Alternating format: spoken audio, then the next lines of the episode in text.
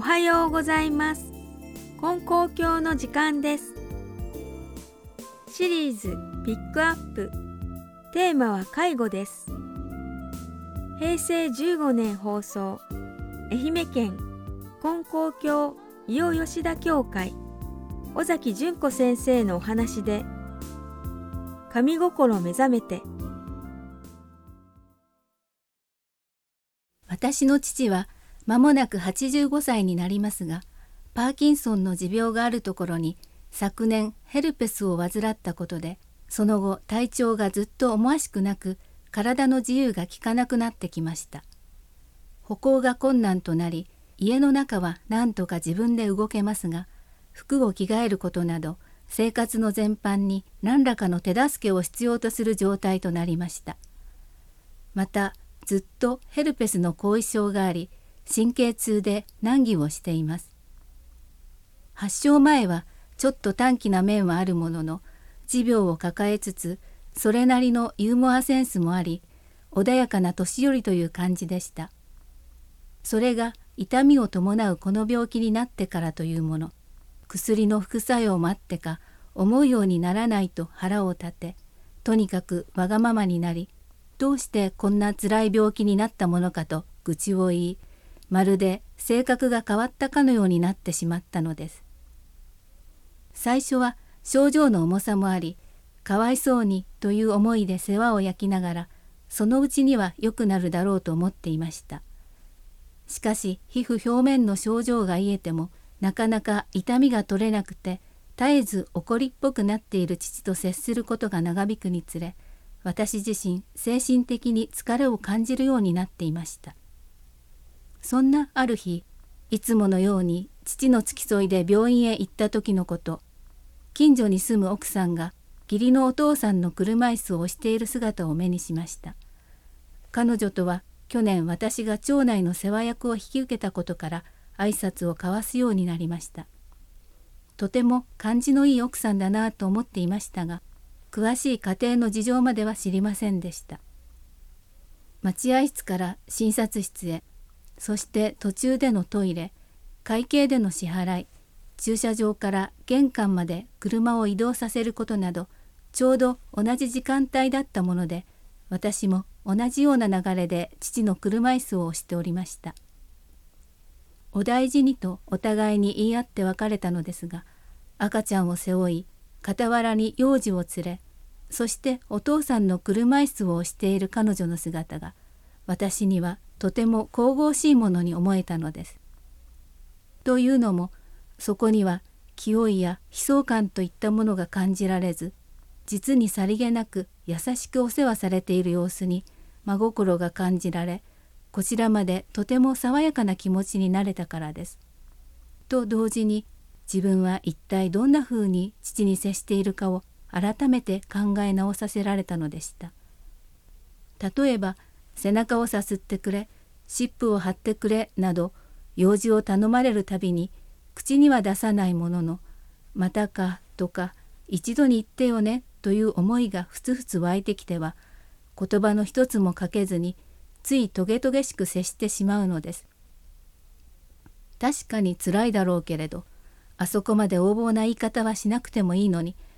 もう少し世話になってありがとうという感謝の言葉の一つもあってもいいじゃないの。といった具合に心の中では病人を責めてばかりの日々でした。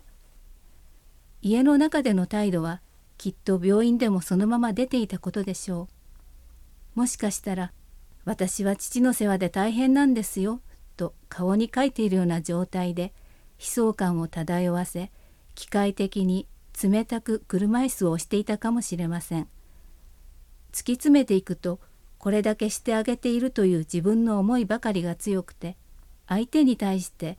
辛いだろうに少しでも痛みが和らぎますようにという祈りの心は消えていたのです。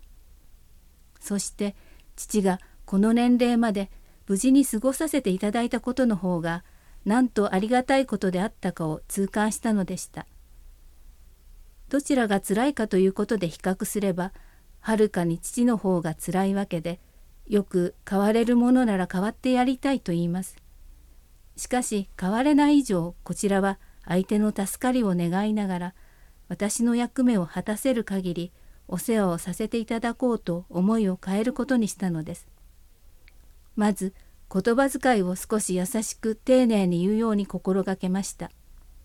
父から呼ばれるたびに「なあに?」と返事をしていたのを「はい」と答えるようにしただけで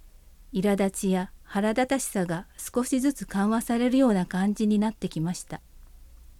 こちらの態度が少しずつ変わることによって父の言葉も変わってきました。例えば体をさすっている時にも「すまない」とか「もういいよ」という言葉が聞かれるようになりました。私の方も惰性でさすっていたところを心の中で詫びたり今までとは違うその場の空気の和らぎを感じたりしてお互いの助かる方向が見え始めたように思います。金光教ではかわいそうと思う心が神心であると言われておりそう思う心は誰もが持ち合わせています。相手を思いやる心で人の助かりを神様に祈っていくことが共に助かることになってくるのだと思います。生活の場では何をするにも真心を込めて行い人に対しては優しく親切を尽くすことが大切だと思います。病院にはいろいろと大変な状況の患者さんや家族の方がおられますがそういう中で彼女のように温かな態度の人がいると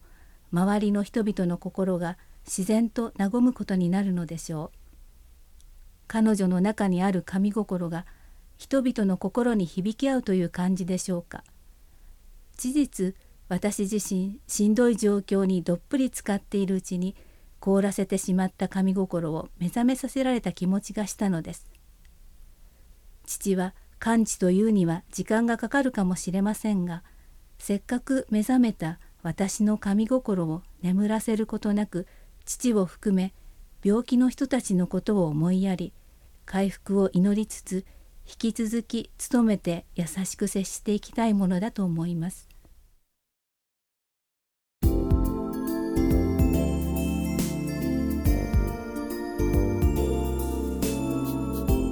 神心目覚めて金光教洋吉田教会尾崎純子先生のお話でした辛くて重い心の荷物神様に預けてみませんか？金光教についてお知りになりたい方やお近くの教会をお探しの方ご意見ご感想は金光教のホームページからメールをいただくかまたは郵便番号719-0111岡山県金光町金光教本部ラジオ係までお便りをお寄せください今日も放送を聞いていただきましてありがとうございましたどうぞ良い一日となりますように。